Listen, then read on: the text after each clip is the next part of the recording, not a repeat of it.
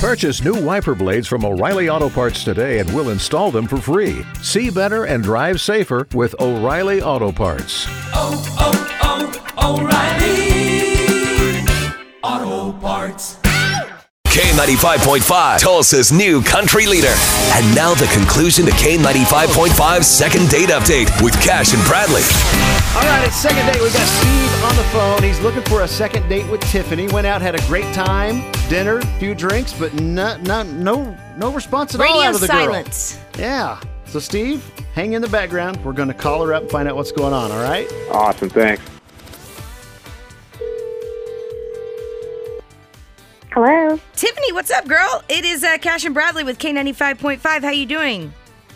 Um. G- good. H- Hi. Hi. You Hello. are on the radio, by the way. Okay. Do you know a guy named Steve? Remember Steve? Good old Steve. You guys went on a date. Yeah. Yeah. I remember Steve. How how was your date with Steve? We, we got to know the scoop. With with Steve. Uh, Yeah. Yeah. It was it was fine. He's a nice guy. Okay, Good. you guys gonna go out again? Um. Oh gosh. I don't know. Um. Actually, I. I mean, he was a really, really sweet guy, but I, I don't know. I just don't see us together. How come? There's got to be a reason.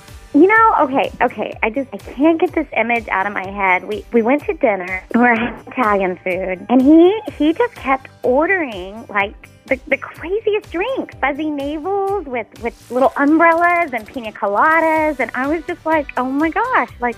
Shouldn't you be ordering a beer or? Wait, I that's know. why? Oh, Tiffany. Well, I just Because of the Tiffany, drink? Steve's on the phone here too, by the way. Hey, what's up? You didn't answer your phone or anything, so I, you know, wanted to find out what's going on. That that's what it was. It was because of drinks and everything. I mean, uh, they're good drinks. He's not like being a man about like ordering a beer. Is that what bothers you? I don't. What's that? If I want a beer, I can get a beer at my own house. Like when we go out, I mean, I might as- I don't have all that stuff in my house, and they're good drinks. well, I don't know. It's just slightly embarrassing, but um, I don't know. I just No, I you felt had- like some you of the had one people were too. like looking at us at the other tables, and I I don't know. It was- I just I felt a little uncomfortable. That's that's all.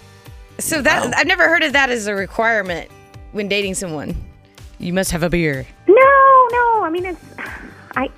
Okay, I know this sounds like really petty and stuff, but um, I got like a little anxiety at the thought of like going out again. I don't. Oh, don't get anxiety over. Over it. over a drink though, Tiffany. I mean, come on, we were having a good time. I mean, what did it matter what I ordered drink wise? I mean, you had one too. Well, Tiffany, I can understand how you how you see that. I I, I, I understand. You know, Uh, do I agree? Probably not. So I, I think I have a solution for you here. Oh, Okay. All right, you you let us send you guys on a second date. Our friends at Stanley's get it today. They'll pay for the second date because let me tell you something. Steve reached out to us. right. You know, he came to us and was like, "Hey, I met this girl. He digs you, man. I really like her. It's breaking my heart that she's not responded to me. And you It's know, true. maybe maybe she'll answer the phone for you guys. So that's what we're doing, reaching out to Okay. you and seeing if we can arrange a second date. And I mean, if we can do that, we'll pay for it. What do you think? We, would you be willing to give it a second shot? Maybe send you someplace that doesn't serve fruity umbrella drinks.